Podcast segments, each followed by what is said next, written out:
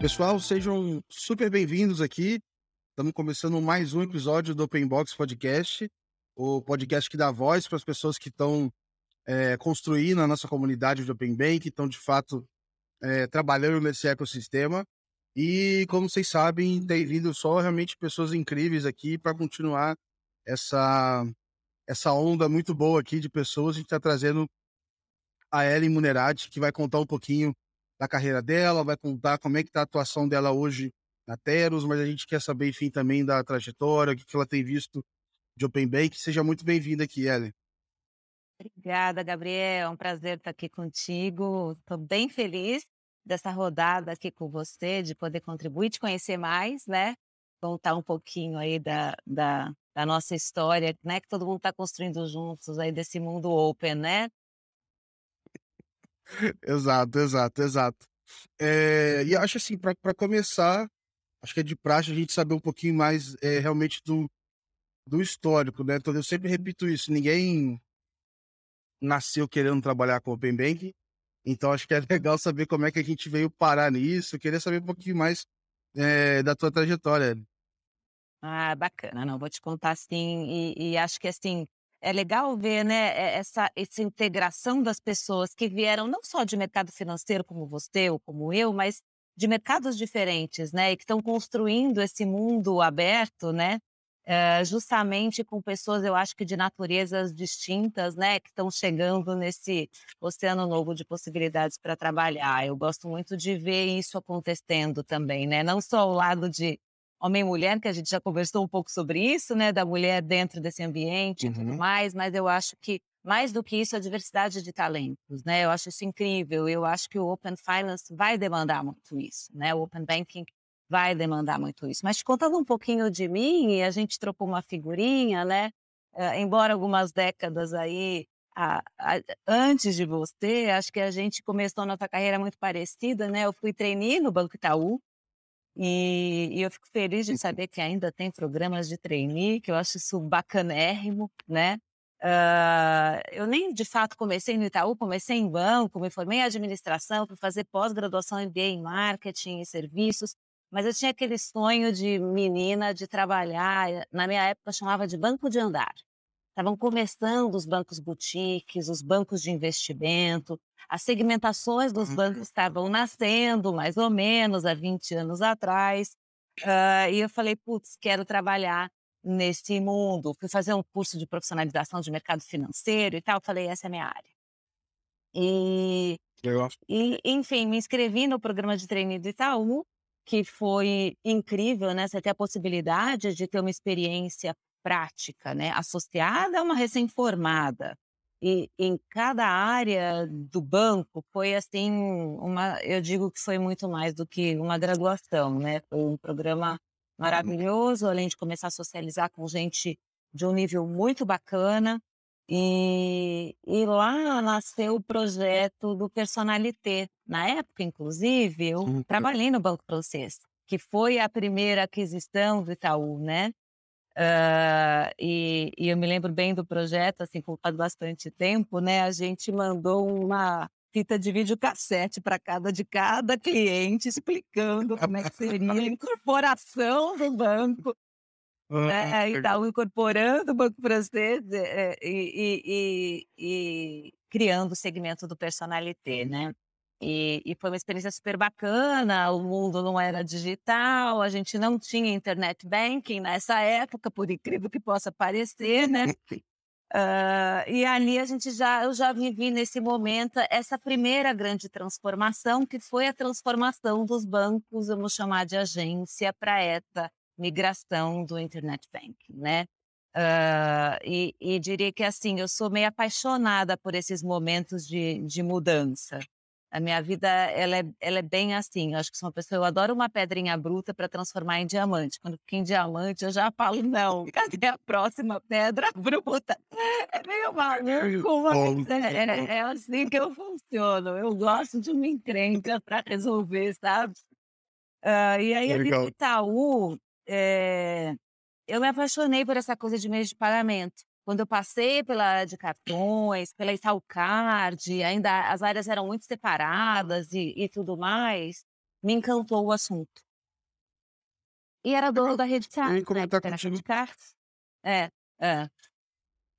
Eu queria comentar que era uma época que menos gente eh, tinha muito menos informação ainda, né? Você tinha os arranjos um pouco mais fechados, etc. Então acho que eh, imagino um pouco até da dificuldade in- inicial ali de, de entender como é que funciona, porque assim hoje para as pessoas novas às vezes já é um susto, né? Começa a falar de bandeira, adquirente, emissão do cartão, como é que funciona, o gateway de pagamento. Eh, imagino que nessa época fosse um negócio é, é ainda mais complicado, assim, de se entender, né? Então, interessante, mas assim, eu acho que ficou mais difícil agora, Gabriel, porque assim, se você pensar, os participantes eram menos numerosos. Como você Uhum. disse, os arranjos eram mais fechados, né?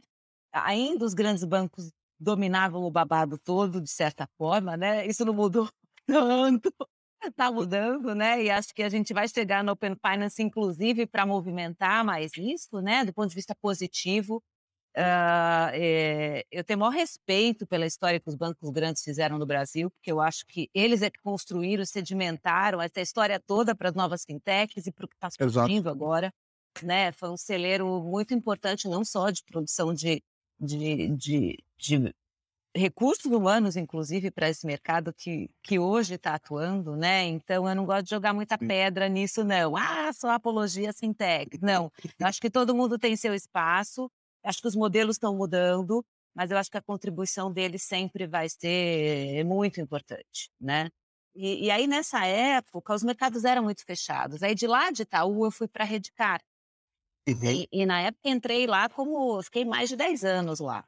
Então eu vivi essa mudança também da regulação de meios de pagamento, né? Um mercado fechado, onde a gente operava a Mastercard, e a época, Cielo, que se chamava VisaNet, operava Visa, né? Era um, era um mundinho bem fechado, né? Uhum. E lá atrás era interessante porque os desafios eram desafios de aceitação. Era, ainda a gente estava lá no ovo e na galinha, né, no mercado de dois lados. Se eu ponho mais Aham. cartão, mas eu não tenho estabelecimento. Se eu tenho estabelecimento, eu não tenho plástico. Então a gente vivia muito esse dilema, Você estava criando a rede ainda, né? criando rede, né? Então a gente estava montando a primeira infraestrutura de aceitação nacional. Legal. E eu me lembro que eu participei de um projeto muito bacana e eu fui líder na Redcard desse projeto junto com a Master, que chamava Mastercard em Ação. O objetivo do projeto era pôr uma máquina em cada município brasileiro que tivesse energia elétrica. Olha Que que importante esse parênteses. Caraca, Não tinha N variações, não tinha, nem tinha POS móvel à época, né? Era com linha de escada e tudo mais, estava evoluindo para o POS sem fio, a gente chamava. Então a gente alcançou esse gol de colocar uma máquina em cada município brasileiro para aceitação de Mastercard, e essa aceitação alavancou muito a questão de emissão, e ainda a bandeira era a segunda, a Visa era era, era líder no mercado, né? E, e, mas era um mercado, Gabriel, é, mais fácil, com menos concorrência, né? Ah, com uma necessidade de se reinventar menor, certamente. Os desafios à época, que acho que esses continuam, estavam muito vinculados à segurança. Então, a gente, na época, fez a, a mudança, a transformação de algo que você nem conhece, a gente chamava de mata-pulga, o cartão passava numa maquininha e você, você eh, decalcava o cartão.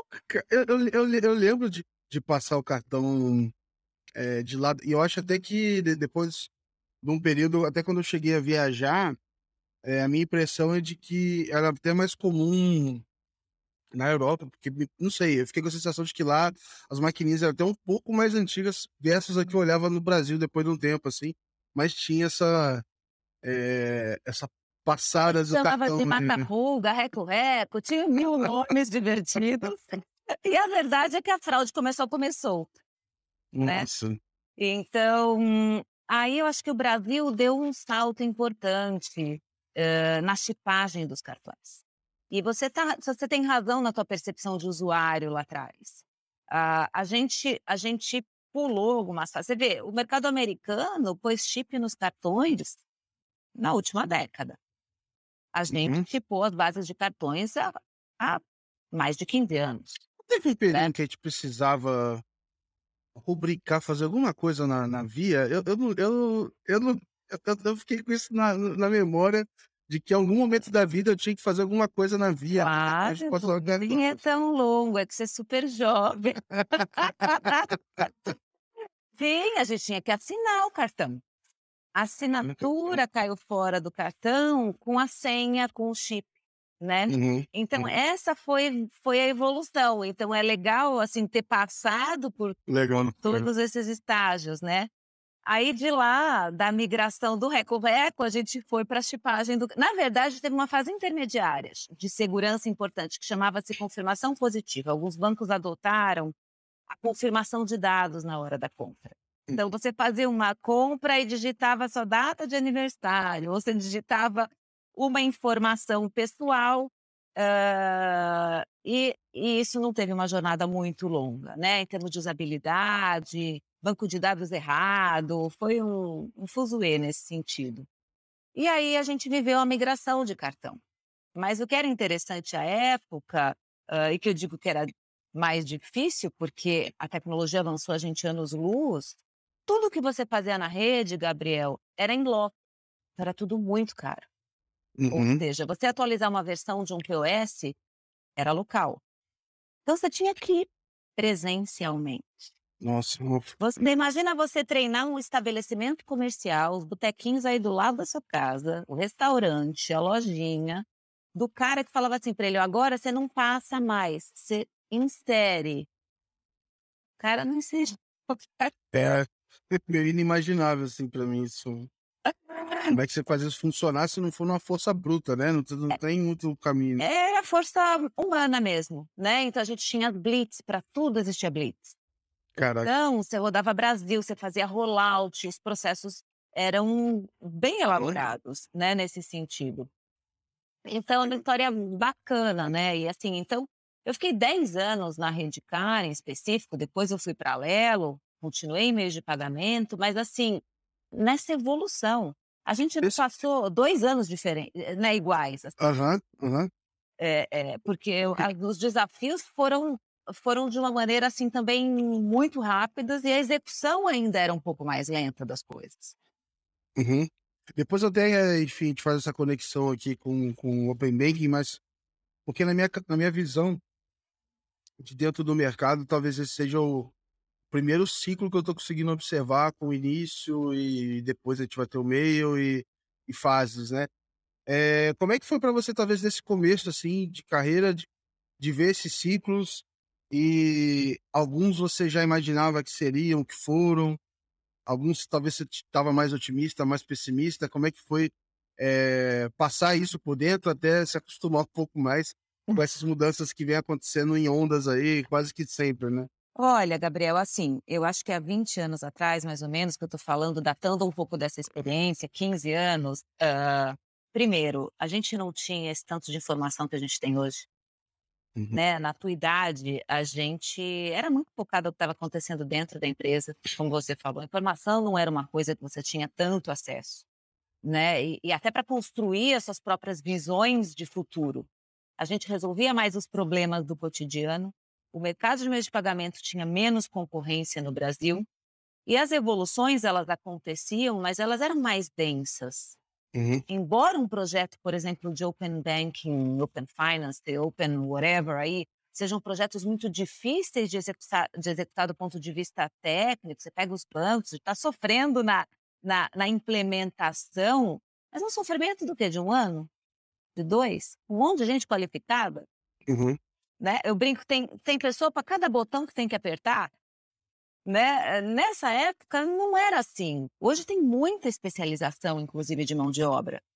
A mão de obra era mais generalista, a estrutura de tecnologia era, era muito diferente, né? Então a visão que a gente tinha era, era, era muito interessante, mas ela era muito intrínseca do negócio. Ela era de expansão para aceitação e de roubar market share de outros meios de pagamento. Não era uma visão de melhorar a jornada, de ganhar Uhum. celeridade, de, de incorporar meios de pagamento dentro de jornadas de serviços diferentes. Não era isso. Ela ainda era mais Hum. da base, né? Ela era da estrutura de meios de pagamento, o que, o que não quer dizer que era melhor ou pior, mas eram desafios distintos. Então a gente vivia muito roubar o market share. Quanto que a gente está roubando de dinheiro? Quanto que a Uhum. gente está canibalizando outros meios de pagamento, tirando do boleto?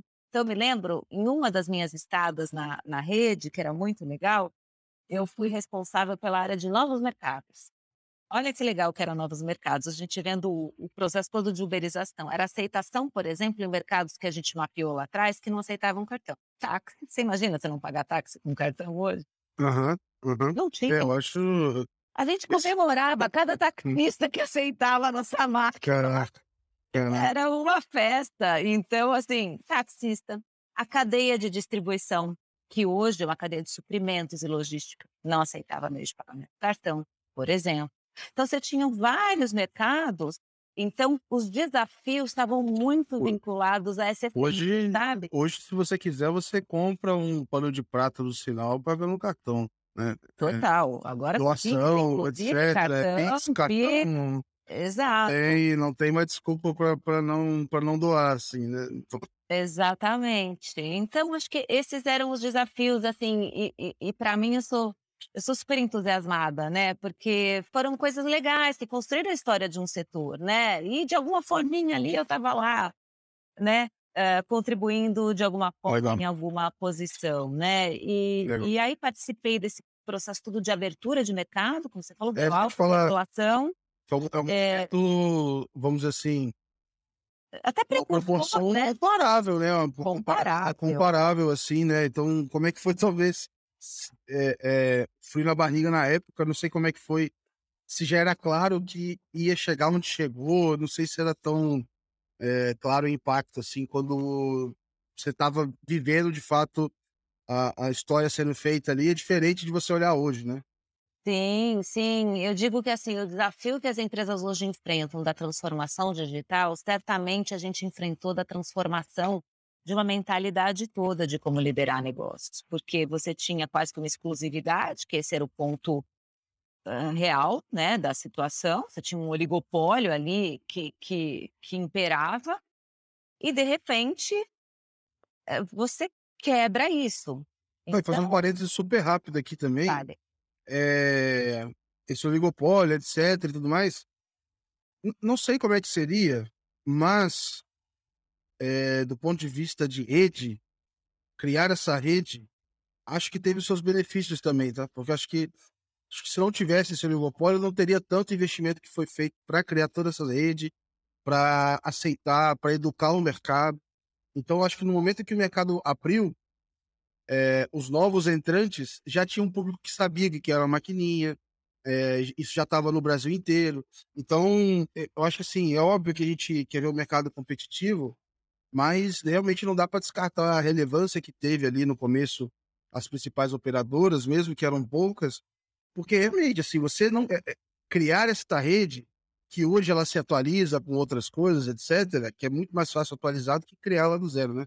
Então, acho que tem um, um papel relevante e eu falo muito isso porque hoje eu estou trabalhando, enfim, é, na TruePay, etc. E a gente está num business de criar rede para pagamentos é, B2B, etc. A gente sabe a dor que é você construir uma rede, então é um esforço super grande ali. A gente, é, enfim, é admirável realmente qualquer rede que é criada assim, a gente sabe o esforço que é. E- Exatamente, assim, teu ponto é perfeito e foi inclusive essa a grande virada, ou seja, você sai de quase que um, chama de monobandeira, para o movimento multibandeira, né? Esse foi, essa foi a primeira, foi a grande abertura de mercado. De um lado, a aceitação multibandeira, onde os bylaws de cada bandeira eles não são idênticos. Para você Hum. implementar toda a governança que cada uma das bandeiras na época eu me lembro, a gente conversou até com o China Union Payment. Então, assim, a bandeira ia desde uma bandeira local, sem nenhum demérito, vamos chamar uma Sorocred, por exemplo, ah, até uma outra bandeira internacional. Então, até as máquinas do hardware não estava preparado para isso, porque ele tinha um software, ele não Uhum. tinha multi-softwares. Então, foi um repenso do business como um todo, né? Então acho que foi assim, ali para mim foi uma enorme transformação dessa indústria, que inclusive acho que é o, é o celeiro para esse movimento que a gente está vivendo agora. Hum. Ele amadureceu muito nesse sentido, né? Daí olha só, quantos concorrentes tem, você está numa super empresa bacana, né, resolvendo um problema muito mais nichado. Na época a gente não conseguia resolver problema de nicho, Uhum. Era tudo padrão. Era carro preto para todo mundo. Né? ah, mas eu queria. Não tem. Exato. Né? É, era essa a solução. Né? Aí a gente começa a sofisticar, entender segmentos, entender oportunidade de market share, entender bandeiras novas, o que, que agregaria valor e diferenciaria você do concorrente, alianças com os bancos aconteceu bastante, alianças com varejos. Aí a gente abre para um ecossistema novo, né? que é o que a gente está fazendo agora também, de uhum. certa forma, né? Eu acho que é muito análoga a esse, esse movimento, dá para fazer muita paridade, né? Uhum. Uh, uh, claro, com os desafios novos, mas aí a gente abre para um ecossistema novo esse mundo de meios de pagamento. Então, novas relações, uh, novos, novos desafios tecnológicos, operacionais, de cliente. E aí acho que isso trouxe a gente para o mundo de hoje, né? Aí depois disso eu fui para, só voltando ali um pouquinho, fui para para Lelo, né? Eh, na verdade, eu fui para a Visa Vale, uma empresa de vale, alimentação e refeição, era o principal portfólio pré-pago do Brasil. E, e na época a Visa estava saindo de, de, da posição, inclusive, de, de dona Visa Vale era famoso. Era Visa Vale era famoso na minha cidade, eu sou de, é, de Volta Redonda. É. E Lá tem a CSN, a Companhia Siderúrgica Nacional, etc.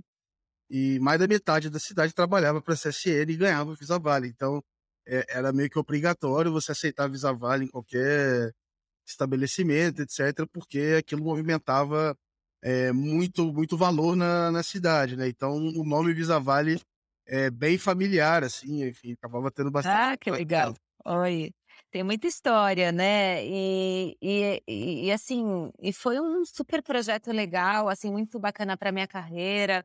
A gente lá, eu entrei como diretora de comercial para fazer aí o, o, uma, uma abertura de canais e expandir o processo de vendas, que era muito centralizado nos bancos sócios, né? A época, Banco do Brasil e Bradesco ainda são os donos da empresa.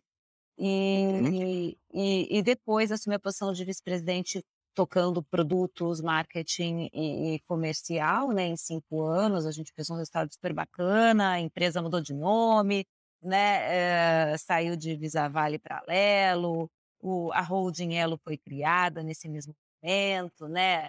A, a bandeira Elo veio para o portfólio, a gente, de novo, né? É, eu acho que tudo isso passa por um elemento muito comum, Gabriel, e que eu acho que é o grande desafio agora também para a gente no Open Finance, que é cultura e educação, né? Então, investimento em educação, né, uh, do cliente, do usuário, uh, nosso, né, de quem participa, de quem está construindo tudo isso, é muito, é muito alto, né? E esses momentos de mudança, eu acho que eles exigem bastante isso. E aí, na época, na, na Alelo, a gente, a gente fez esse, esse projeto de, de expansão. A Alelo virou líder de mercado, foi, foi super bacana, foi um golaço.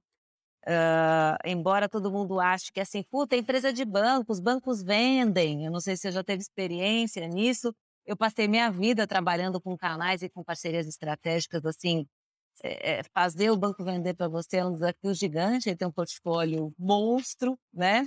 Uh, defender o seu próprio produto dentro do banco já é desafiador. Imagina um produto que é da empresa do grupo, né? Vou falar baixinho aqui para muita gente não ouvir, mas eu olhava PJ lá no Itaú e às vezes era difícil concorrer, assim.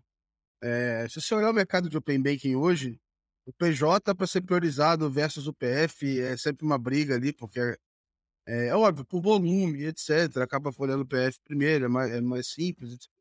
Mas você tem que alinhar interesse a todo momento, senão você fica para trás. A gente não é fácil.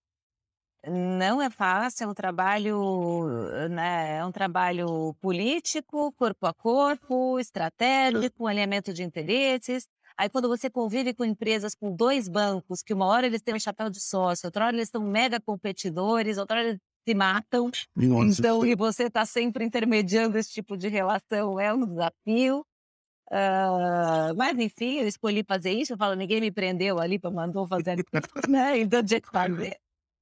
E, e, e, e, aí na Lelo acho que foi super legal, porque foi um, um viés de cartão diferente, né? Como é um projeto alicerçado também na regulação do PAT e do Programa de Alimentação do Trabalhador, a gente tinha um viés muito voltado, a gente criou um programa educacional de alimentação super bacana. Então o cartão tinha um lado o portfólio tinha um lado muito gostoso de lidar também, que era levar um pouco dessa educação, de melhorar socialmente a alimentação uhum. do trabalhador, de gerar aceitação em lugares melhores. E, e foi um desafio assim muito gostoso de tocar, expandimos canais, temos canais próprios. Oh, e, inclusive varejamos o produto, né? Porque numa pesquisa que eu fiz lá, uh, entre empresas, tinha dado assim, imagina, vale alimentação é coisa de empresa grande. E eu queria jogar esse produto no varejo, varejo mesmo, né? E a gente saiu na mídia com, assim, acima de um funcionário. E aí a gente criou uma estrada nova nesse sentido com o produto, né? Gerando eficiência para o pequeno também empresário, né? E para o microempresário, do pequeno ao grande. Uh, o nosso tapuete sempre foi empresas grandes, corporativas, na época era, era o foco. E, e aí, nesse projeto, eu já faço um pouco do link para Teros, porque foi aí que eu conheci o Juan, que é o fundador da Teros. Ah, legal. Fui cliente da Teros. Legal, legal, legal. Saí do chapéu de cliente para o chapéu de sócia, e depois de, de anos, tá? Uh, e na Teros, à época, eu contratei um trabalho de inteligência de dados, isso já deve fazer mais de 10 anos, para a Lelo, mais, com certeza mais, uh, para mapear no Brasil onde eu acessava as principais empresas pequenas para venda de cartão, o cartão da Lelo. E eles fizeram um puta trabalho super interessante, porque eu tinha que alocar a equipe de venda estrategicamente, o budget era finito, Uhum. Dava para ser do Iapoca ao Chuí. E aí a gente, a gente alicerçou os novos canais de venda eh, dentro dessa estrutura geográfica mapeada pela inteligência que a Teros tinha gerado. Legal. E aí, fecha a cena, foi assim que eu conheci Juan e foi assim que eu entrei nesse mundo do, do Open Banking hoje, né? Legal, legal. E na época, eu não sei em qual momento, assim, foi... quando é que foi teu primeiro contato aí com a, com a palavra Open Banking, ou se já era chamado Open Banking, como é que foi essa... É... Não sei se nesse momento o pessoal da Delo já estava atuando com isso, já estava vendo alguma, alguma oportunidade. Acho que é legal, enfim, entender esse primeiro contato e até entender um pouquinho mais também da, da própria história da Teros.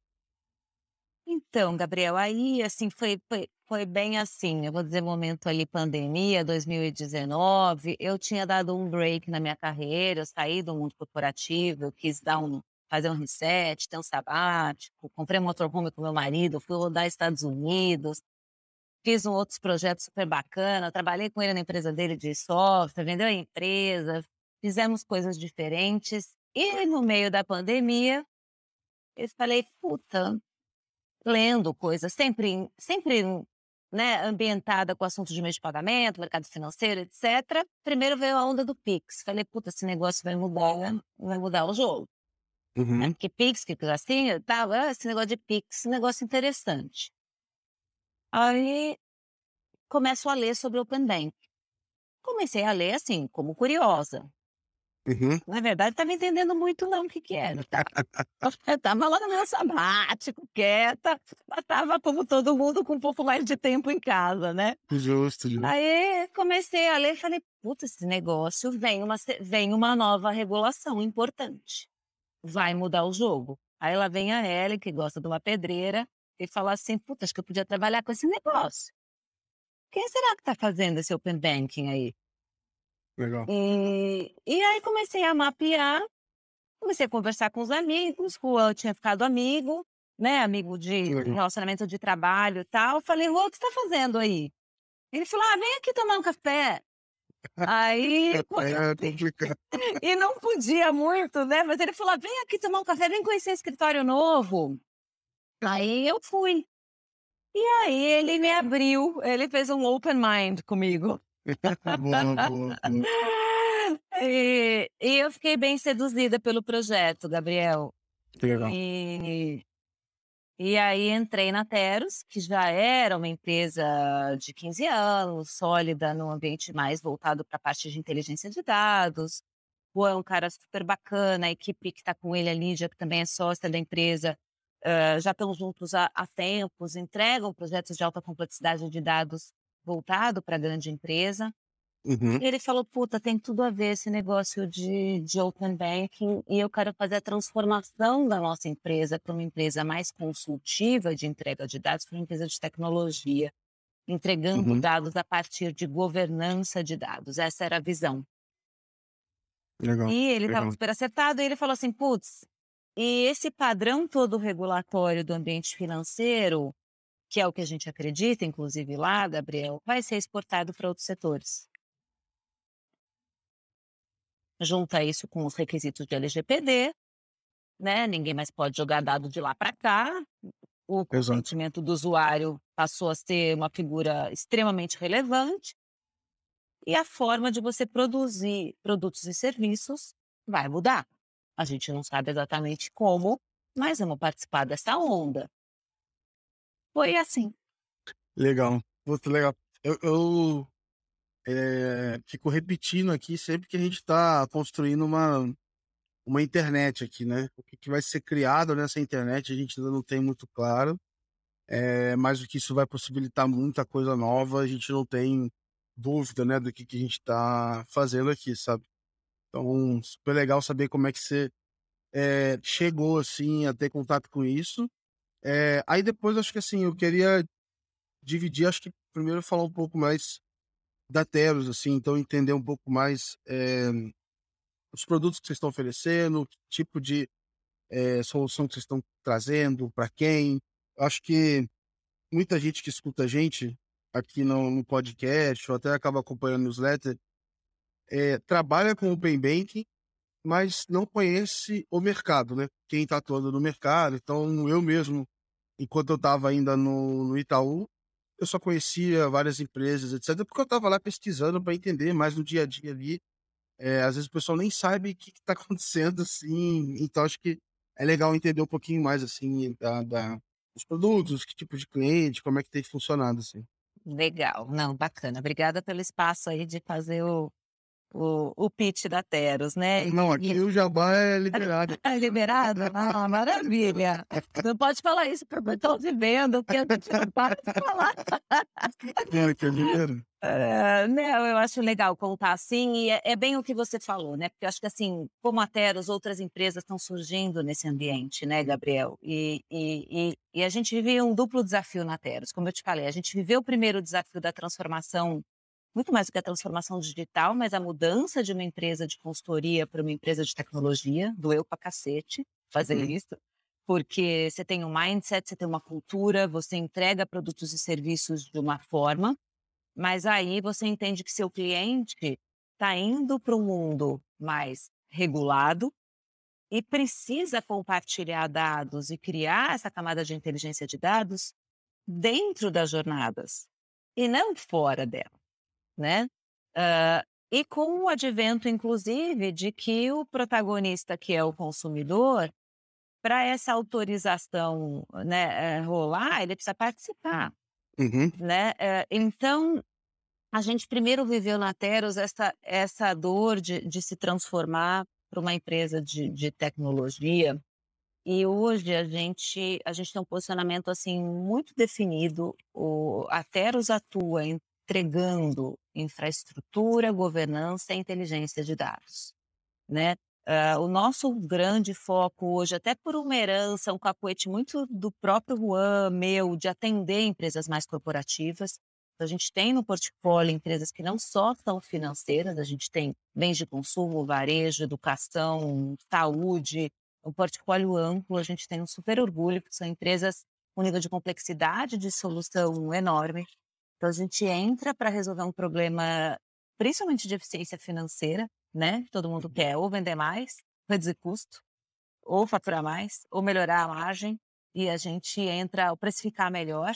Então, a gente entra resolvendo esse tipo de problema para empresas uh, de N setores, e, e, a gente entendeu que essas empresas precisam estruturar dado do ponto de vista tecnológico, precisam transacionar dados por API, precisam certificar suas APIs, precisam ter uma infraestrutura para esse trânsito de dados com o com seu ecossistema, né? Porque ninguém não troca dado, as empresas trocam dado entre empresas do mesmo grupo, empresas parceiras, entre empresas e clientes.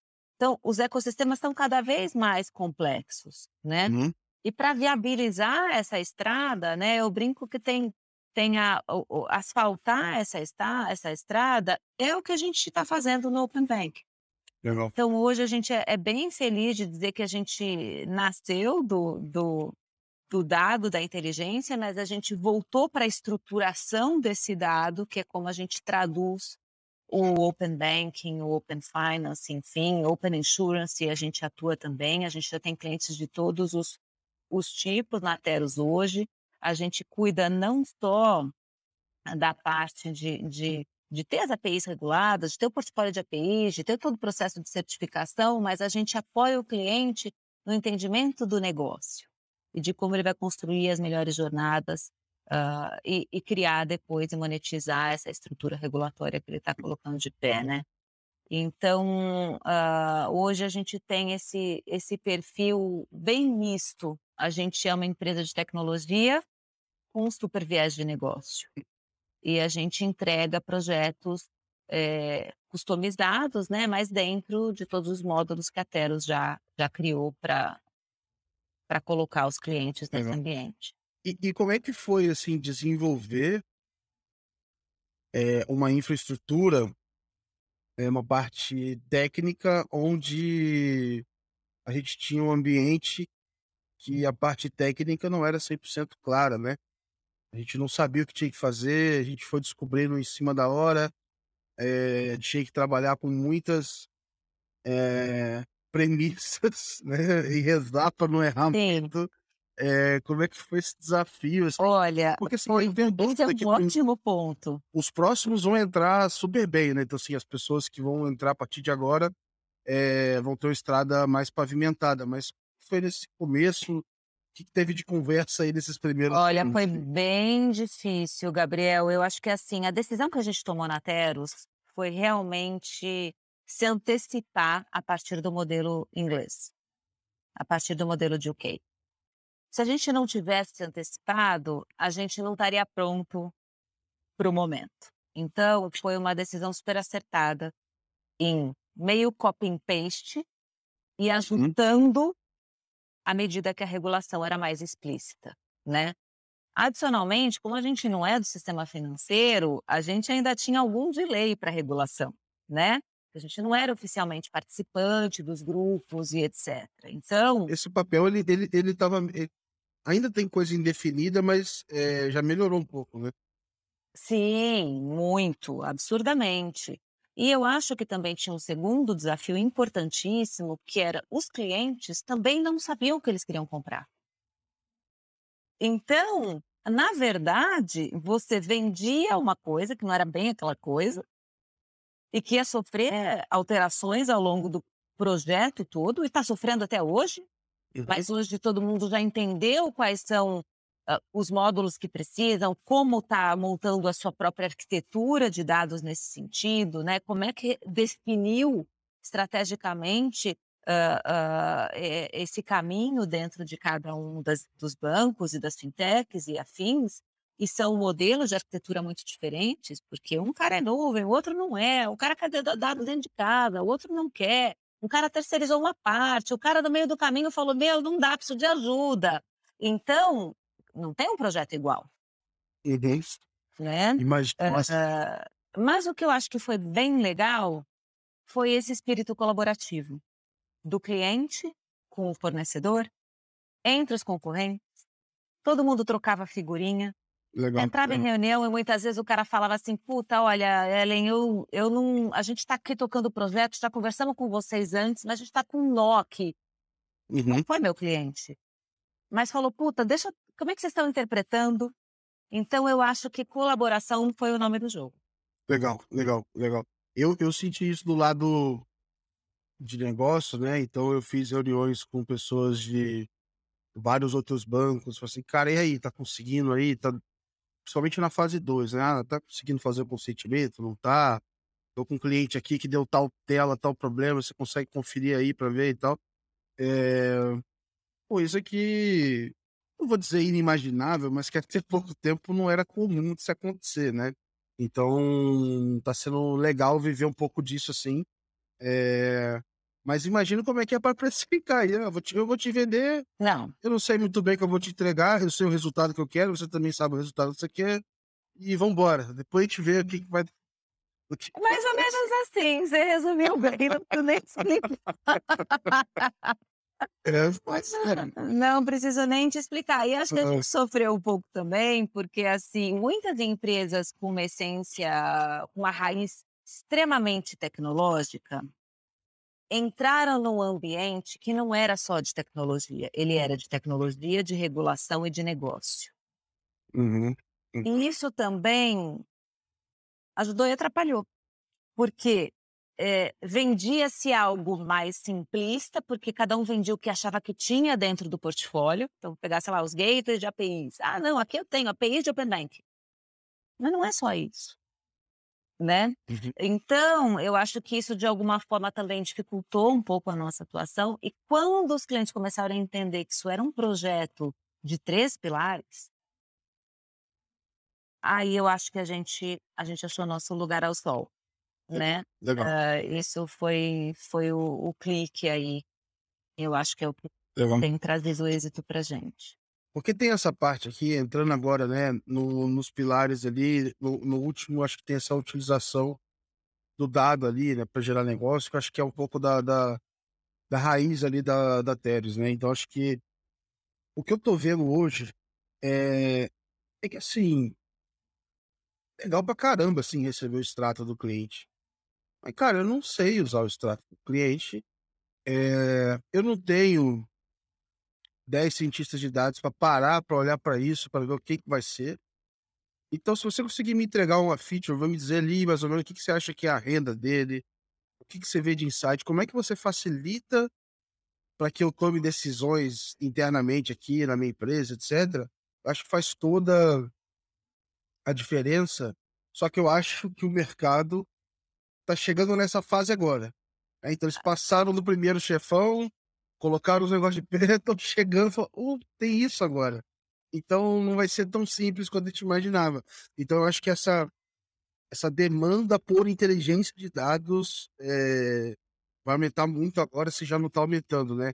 Então eu vendo de fora, conversando com outras pessoas, eu não estou participando ainda de é, como cliente aqui, que as nossas demandas aqui no Trupe são bem diferentes, mas é, tô, tô sentindo que esse negócio que vai entrar em em pauta agora, porque o dado dentro de casa sozinho não gera valor, né? É, é, você está completamente cheio da razão. É, é, bem esse momento, né? Se a gente pensar, a gente nasceu o Open Bank esse ano, né? Em termos de volume de transação, a gente bateu lá. A gente digo todos os bancos começou uhum. A, a, volumetria começou a acontecer com, com 200 milhões de transações, mas elas ainda são transações que ainda não estão, vamos dizer assim, eh, nem perto, vamos dizer, embrião de jornadas novas, de produtos e serviços novos. Uhum. Então, tem muito teste, né? Tem, tem muita oferta simples ainda, né? Eu ouvi de alguns bancos, eu achei isso bem incrível, é assim, acho que teve estágios muito claros. Primeiro é o seguinte, eu preciso resolver o regulatório. Porque eu faço parte de um sistema e esse sistema uhum. mudou a regra. Eu preciso estar compliance. Então, a primeira dor foi essa. A segunda dor, que continua sendo, existem as fases. As fases estão acontecendo, nós não estamos full certo? Nós não estamos full operacional. A gente está implantando o Open Bank, né?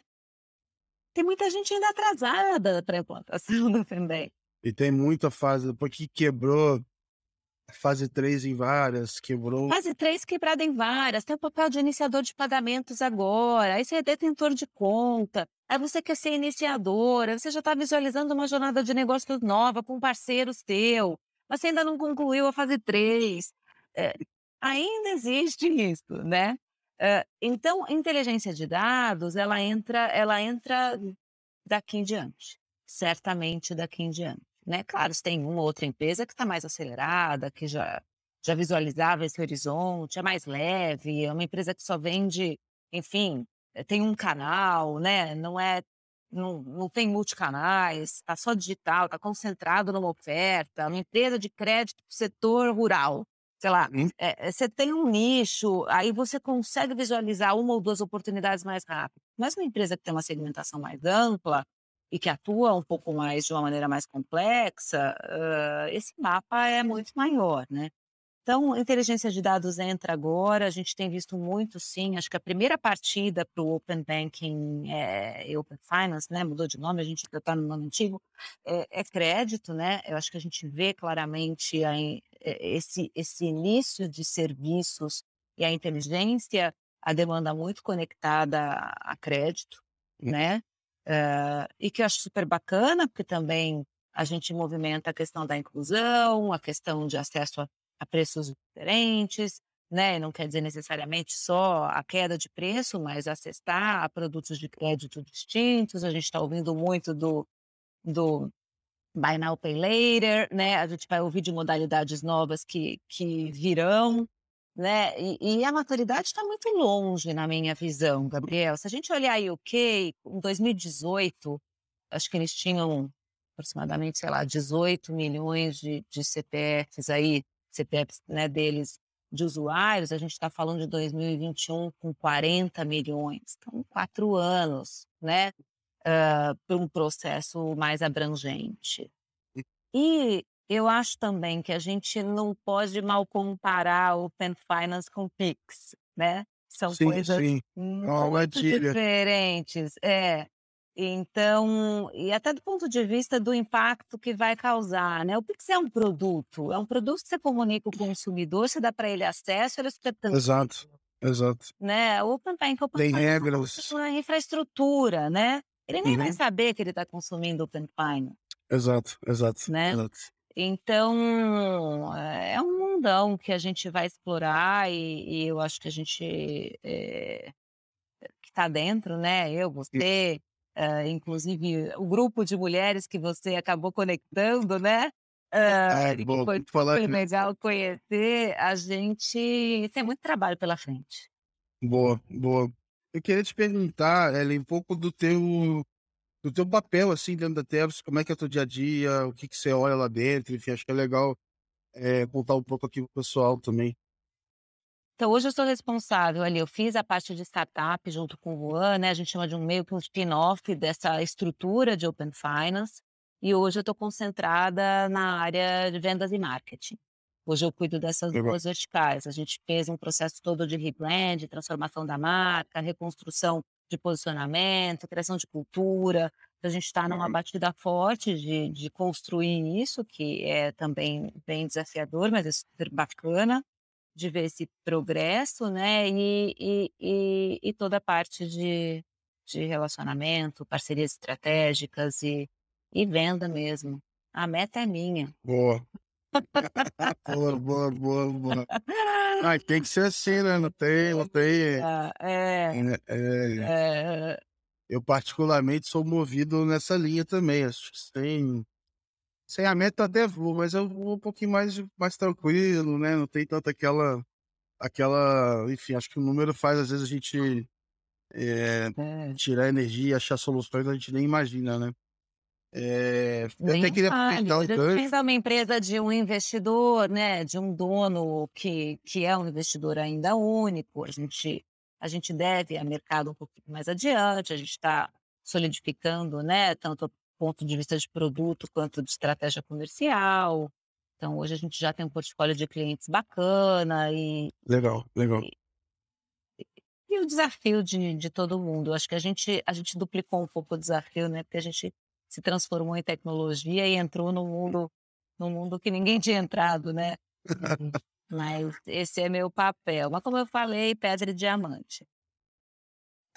justo. Da minha pedreira. justo, justo. É, eu queria aproveitar para o gancho aqui, é, até da gente depois comentar lá do, do grupo e tal, de mulheres, mas é, entender um pouco, assim, para você até deixar o espaço aqui para você dividir com quem mais está ouvindo.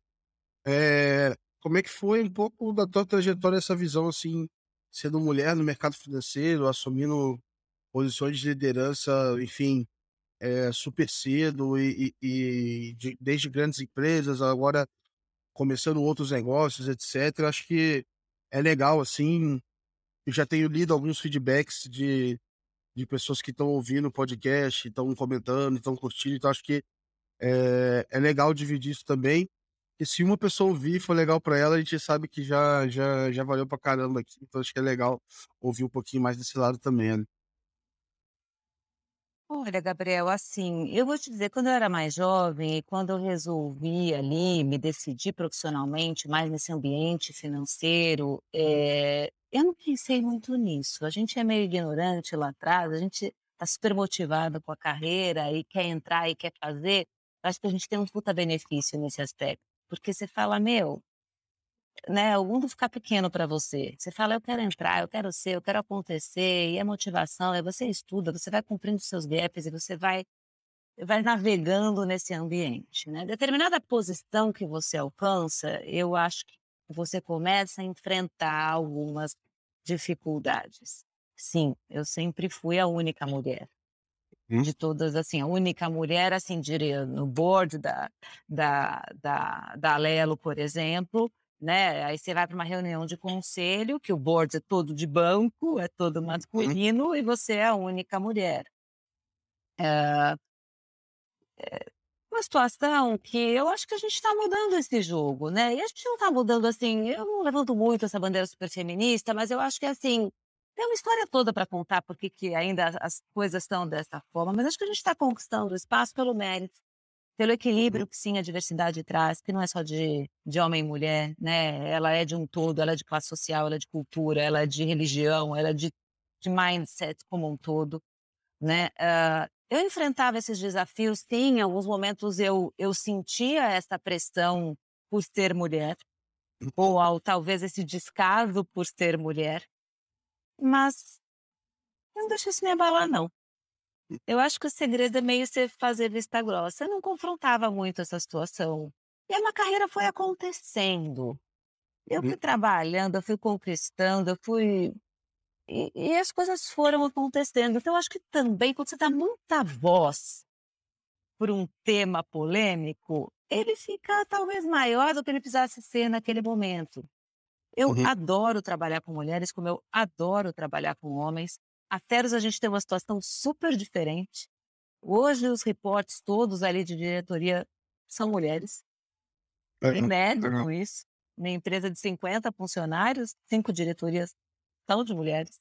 Que legal. Uh, então, é, eu acho que assim, se eu tivesse dar um conselho, eu por muito tempo fiz um projeto, agora eu, eu parei, até porque eu estou numa mudança aqui de, de, de país, inclusive, mas eu, eu, eu fiz um programa, eu era mentora de um programa voluntário para mulheres, e, e eu acho que, que o desafio ele, ele é grande, mas ele é grande não só pelo preconceito, mas pela multiplicidade de papéis que a gente enfrenta, né? Ele, ele é da gente com a gente mesmo, porque a gente é mãe, porque a gente é esposa, porque a gente é filha, porque a gente é uhum. profissional de um jeito diferente, talvez, que o homem se posicione. Então, eu acho que a gente se entendendo bem já é um pedaço de um caminho meio andado, né? A gente olhando as barreiras que a gente pode mover é outro, melhor ainda. A gente se entendendo como profissional e entendendo as nossas fortalezas é outra maravilha do mundo. Então, eu acho que depende muito de, de cada um. E, e, assim, se eu pudesse dar um conselho, é assim, gente, parte para trabalhar Assim, e vamos embora buscar o que é nosso, né? Justo, né? não fica muito cismado nesse assunto, não, porque também consome muita energia, né? E E eu acho polemizar demais. é, eu queria comentar que eu acho legal, assim, que, eh, tem aumentado também a representatividade, né. Então, enfim, quando a mulher acaba vendo outras lideranças, vendo outras pessoas ali, etcétera, ela começa, talvez, a ter ambições que, de repente, ela não tinha aquela ambição toda tempos atrás. Acho que ela começa a se ver em outras posições, acho que isso é super, eh, relevante, né. E aí eu ia comentar Sim. rapidinho do da questão do do grupo, né, então toda hora a gente aqui porque, eh, foi super, eh, enfim, dividi muito aqui em casa falando sobre isso que, às vezes pode parecer um negócio pequeno, mas pra mim foi super legal que que foi aquela lista lá sobre mulheres para acompanhar no Banking, etcétera, que inclusive eu queria fazer aquilo numa versão mais aprofundada, um e-book ali, contando um pouco mais das pessoas e tal.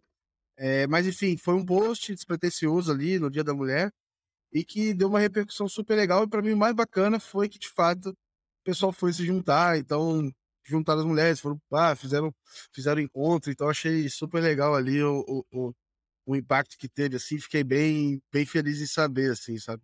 Sim, você foi o patrocinador disso, né.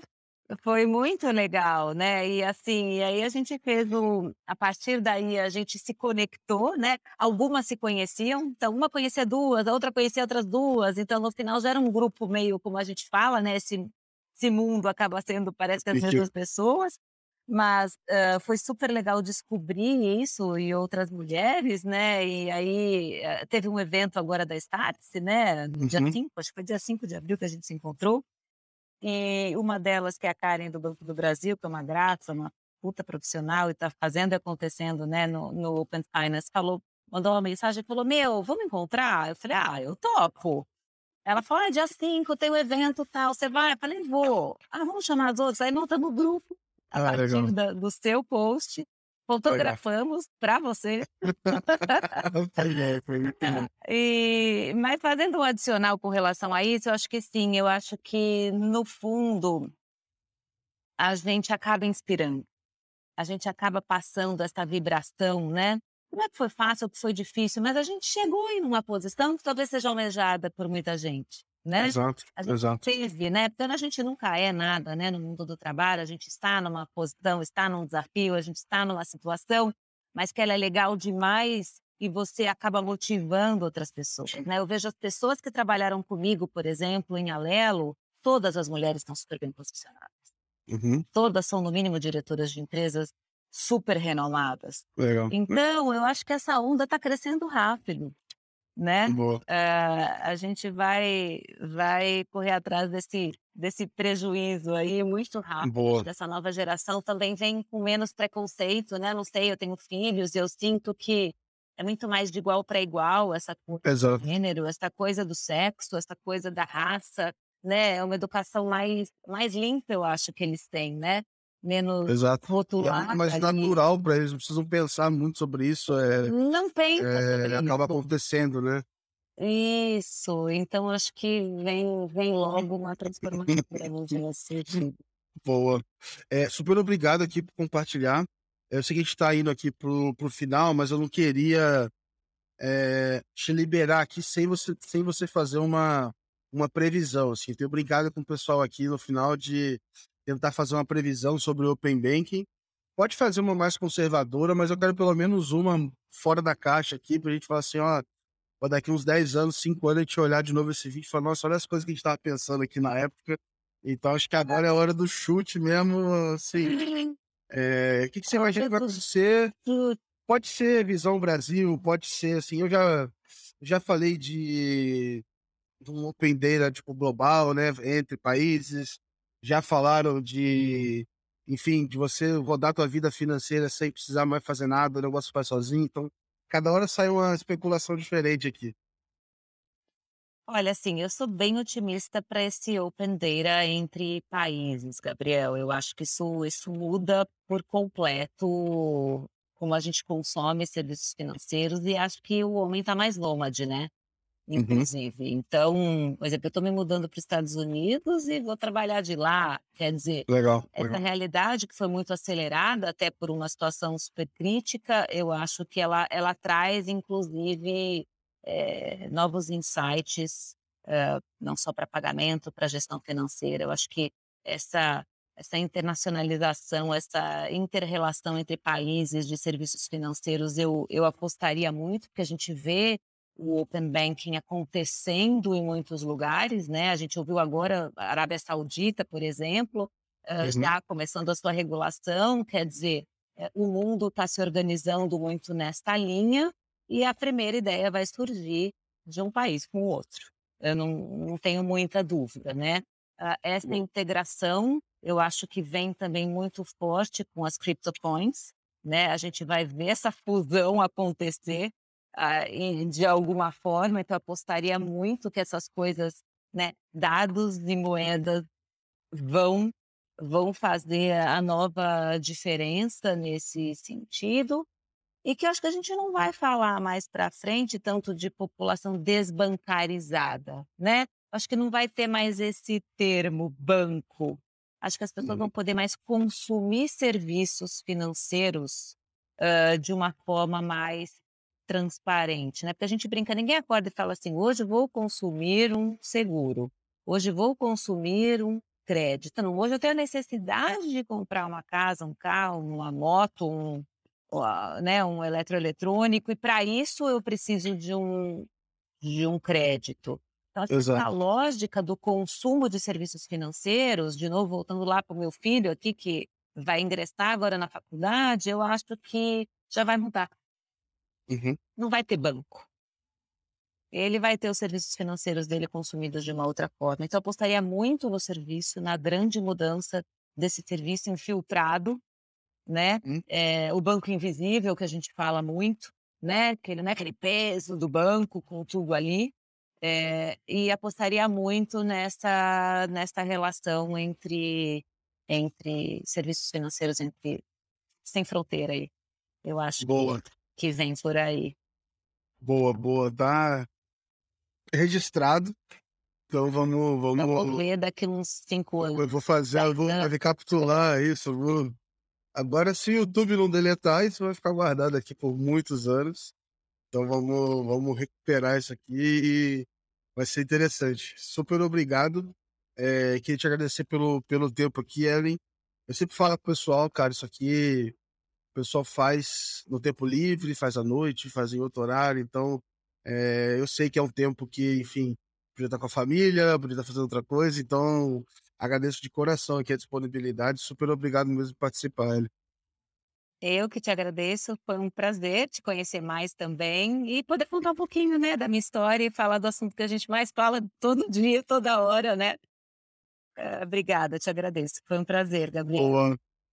Pessoal, vocês que ouviram até agora, super obrigado. Continua acompanhando aqui o Open Box, que em breve a gente solta mais um, mais um episódio. Grande abraço.